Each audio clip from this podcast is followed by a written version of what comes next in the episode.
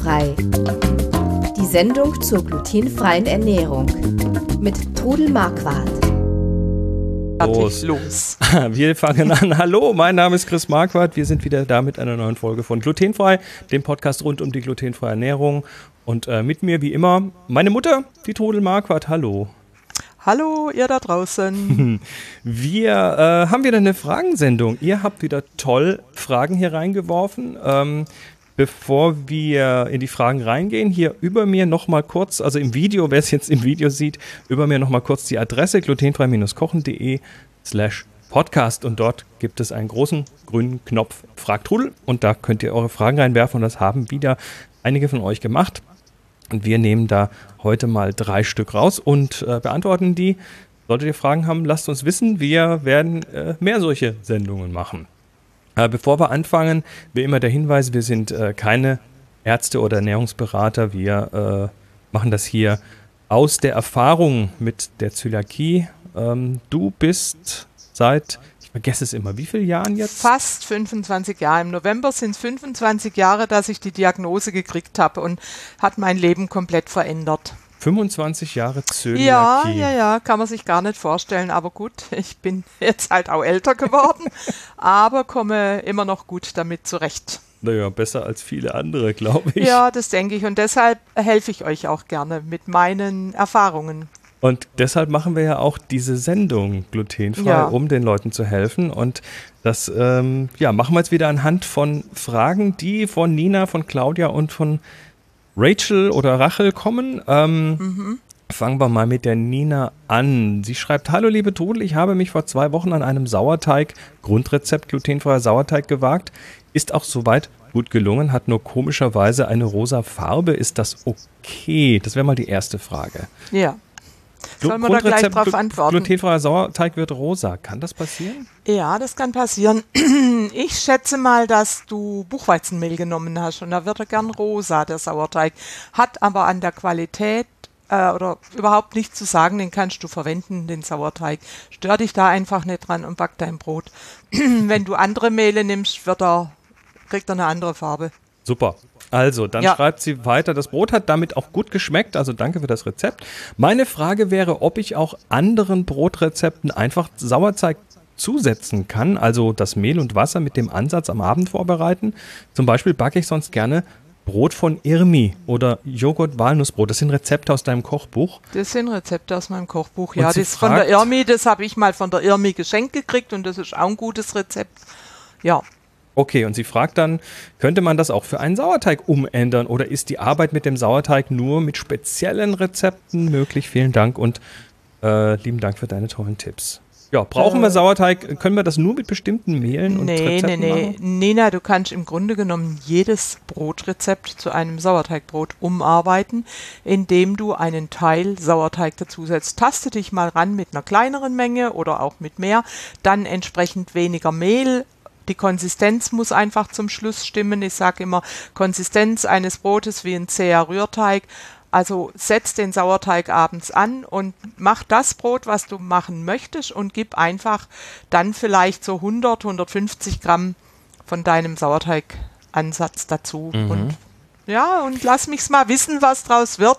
Also ich experimentiere da immer. Also bei mir kommt oft, in, wenn ich jetzt einen Sauerteig, ich mache ja gern diesen Lievi Tomato Madre, diesen hellen Sauerteig und der kommt bei mir inzwischen zu Brot, zu hellen Hefeteigen und ich möchte eigentlich gar nicht mehr ohne den leben. Hm.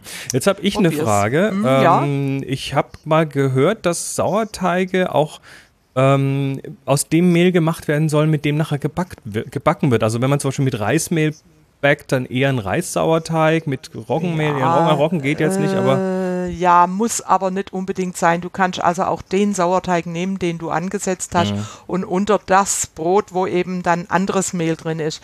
Oft sind es ja auch Mischungen, äh, Mehlmischungen in diesem Brot. Also probier einfach aus. Äh, ja, probieren wie heißt es, probieren geht über studieren, studieren oder so genau. ähnlich. Gell? Nee, probier's aus. Es kommen meistens tolle Ergebnisse am Ende raus. Super. Äh, nächste Frage kommt von Claudia. Vielen Dank für diesen tollen Podcast. Ich weiß schon seit sieben Jahren von meiner Zöliakie und lerne trotzdem in jeder Folge noch etwas dazu. Äh, ja, so soll es auch sein. Und das ist auch unsere, unser, unser Anspruch hier. Genau. Ähm, wir wollen, dass bei vielen von euch möglichst viele Lichter aufgehen. Ja. Ähm, jetzt möchte ich euch mal eine Frage stellen, sagt Claudia. Ich darf nämlich im Rahmen des Hausbaus eine Küche planen. Hey, cool. Mhm. Ähm, ich hätte gerne eine rein glutenfreie Küche, aber mein Mann und mein Kleinkind ernähren sich äh, Kleinkind ernähren sich glutenhaltig. Daher möchte ich fragen, ob ihr vielleicht Tipps für die Küchengestaltung habt. Ich hatte schon an eine glutenfreie Backup-Küche im Hauswirtschaftsraum oder eine glutenfreie Ecke der Küchenzeile gedacht. Ich bin mir aber nicht sicher, was wirklich sinnvoll und praktisch ist. Ich freue mich auf eure Ideen. Bei dir zu Hause ist es ja ähnlich, ne? Also dein Mann, mein Vater, äh, ist, ist glutenhaltig. Der ist zwar viel glutenfrei mit, aber hat schon auch ja. sein eigenes glutenhaltiges also Brot zum Beispiel. Bei uns ist eigentlich der Haushalt, kann man sagen, glutenfrei. Alles, was ich an Mehlen im Haus habe, ist glutenfrei.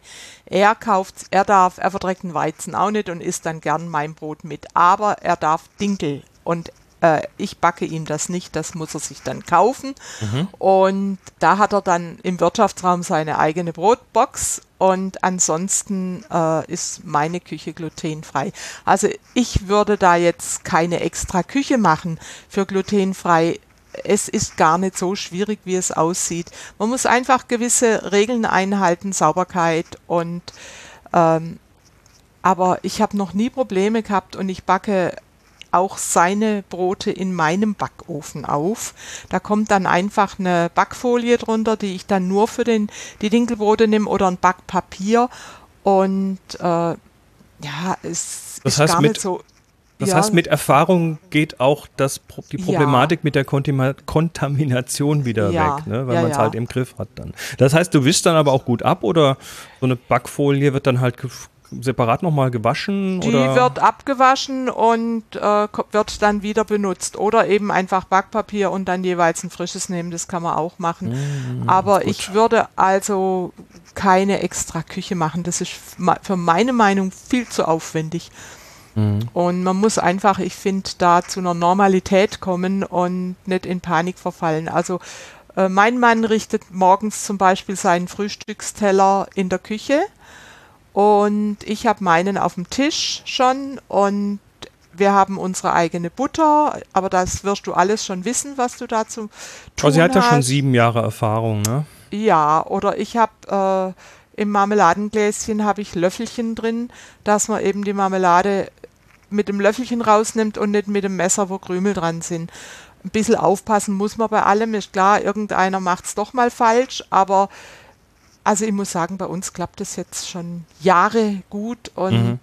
ja, ich würde also eine eine Küche machen. Du kannst, wenn du nebendran noch einen Wirtschaftsraum hast, kannst du, wie gesagt, Brotbox und sowas in den Wirtschaftsraum stellen und vielleicht für dich einen, einen Schrank, wo du deine glutenfreien Mehle und Zutaten drin hast. Das kannst du dir natürlich gerne machen. Das habe ich auch, einen Schrank mit den glutenfreien Mehlen. Und ich habe eigentlich äh, Nudeln koche ich eigentlich nur noch glutenfreie. Die schmecken meinem Mann auch. Du, äh, ich muss ehrlich sagen, ähm, wenn ich bei dir zu Besuch bin und da glutenfreie Nudeln vorgesetzt bekomme, merke ich eigentlich wirklich keinen wirklichen Unterschied. Äh, Ja, also ich denke Ja. auch. Und es war also echt lustig. Der Peter, unser Jüngster, war mal da und dann habe ich eben auch äh, Nudeln glutenfrei gemacht und dann fand er die so toll, dass der sich die für zu Hause gekauft hat, obwohl er nicht glutenfrei leben muss, weil er die einfach gut fand.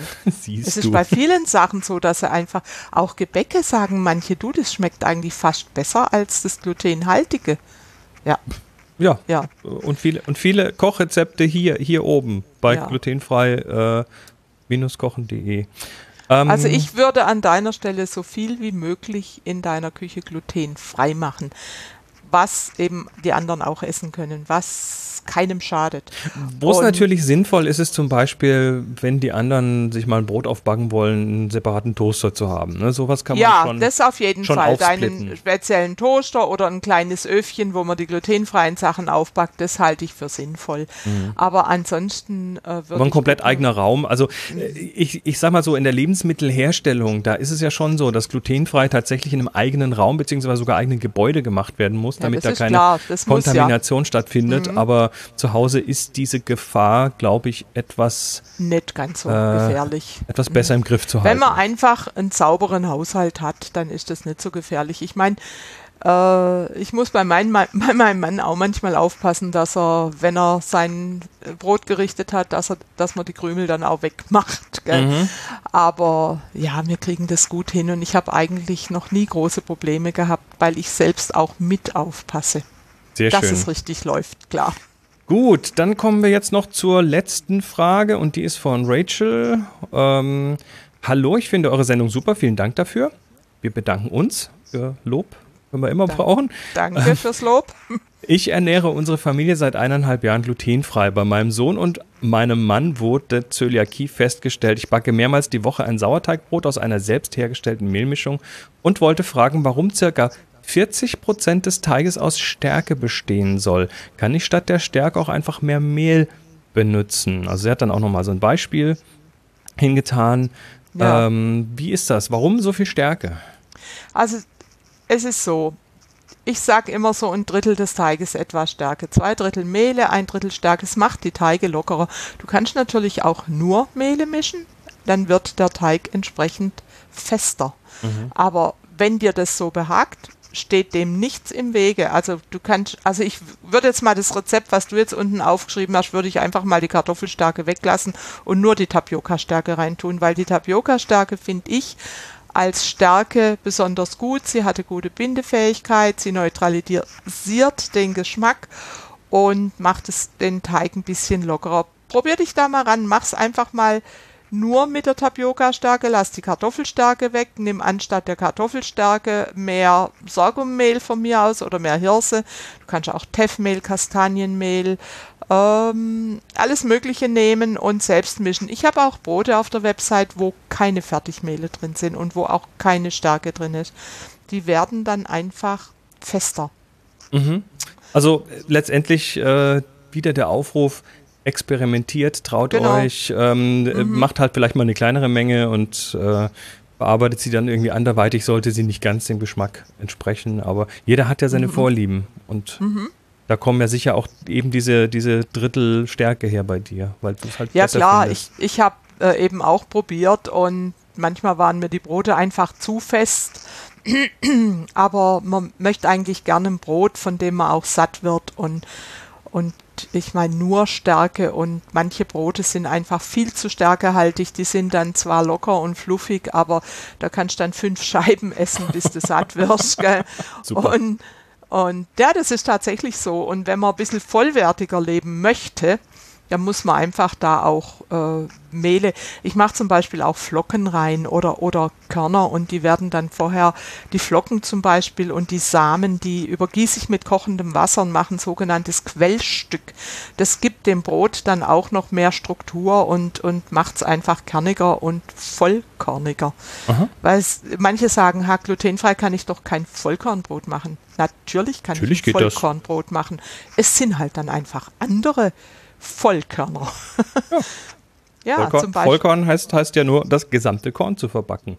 Da Ja, ja, steht nicht klar. dran, was das für ein Korn sein Man muss. kann zum Beispiel Buchweizen kann man quellen lassen und unter ein Brot tun und Mhm. oder Buchweizengrütze oder es gibt so viele Möglichkeiten, die die es da gibt. Aber schaut einfach mal rum auf der Website. Es gibt jede Menge gute Rezepte auch für vollwertige Brote. Sehr schön, alles klar. Dann sind wir wieder am Ende einer Frage- und Antwort-Session angekommen. Ähm, danke für die tollen Fragen. Nochmal, wer eine Frage einreichen möchte, äh, hier oben ist es eingeblendet, glutenfrei-kochen.de, Schrägstrich Podcast. Dort gibt es einen grünen Knopf, ähm, da steht Frag Trudel drauf. Und äh, da könnt ihr eure Fragen hinterlassen. Und wir freuen uns drüber, weil ähm, ja, da- das sind, glaube ich, so Sendungen, da sind wir wirklich am allernächsten an der Community dran. Also alle, die jetzt zuhören, ähm, haben da quasi Stellvertreter, die für sie die Fragen stellen und sich trauen. Also traut euch auch, es tut nicht weh. Und ich, Äh, Und ich beantworte gern eure Fragen. Genau. Und es gibt keine dummen Fragen. Und alle anderen lernen durch eure Fragen und meine Genau. Antworten. Ja. genau. Und was mir jetzt noch aufgefallen ist, gerade jetzt während der Corona-Zeit, es wird wieder mehr gebacken. Es ist unglaublich. Ich kriege ja per E-Mail per e auch viele Fragen oder im Zöliakie-Austausch. Ja. Und ich habe also wirklich festgestellt, dass die Leute wieder mehr backen, weil sie wahrscheinlich auch mehr Zeit haben. Vermutlich, ja. Ja, und vielleicht dann auch feststellen, dass selbstgebackenes besser schmeckt. Und vielleicht auch mal. und vielleicht auch feststellen, dass das selbstgebackene gar nicht, das Selbstbacken gar nicht so kompliziert ist und gar nicht so viel Zeit braucht, wie man glaubt. Und ja. dass die Ergebnisse, also ich finde, ich finde Ergebnisse von sowas Selbstgemachten ähm, nicht nur deshalb besser, weil, weil sie tatsächlich oft besser sind, sondern weil ich exakt genau weiß, was da drin steckt. Eben, es ist weniger Chemie drin und äh, man muss sich einfach ein bisschen Zeit nehmen, gerade diese langen Teigführungen aber die Teige arbeiten so ganz von alleine. Man muss sie einfach nur mal anrühren und Machen, stehen lassen. Stehen lassen, in den Kühlschrank stellen vielleicht über Nacht ja. und dann backen. Und das Backen geht auch von alleine. Man braucht nur hier mal fünf Minuten, da mal fünf Minuten und der Rest passiert davon ganz alleine. Ich habe gerade gestern von einer Zöliakie-Freundin eine E-Mail gekriegt, äh, die hat mir geschrieben, du, ich habe dein kalt geführten Teigbaguette mit einer eigenen Mehlmischung gemacht und das ist so genial geworden. Also ausprobieren, einfach ja. auch mal andere Mehle nehmen und probieren.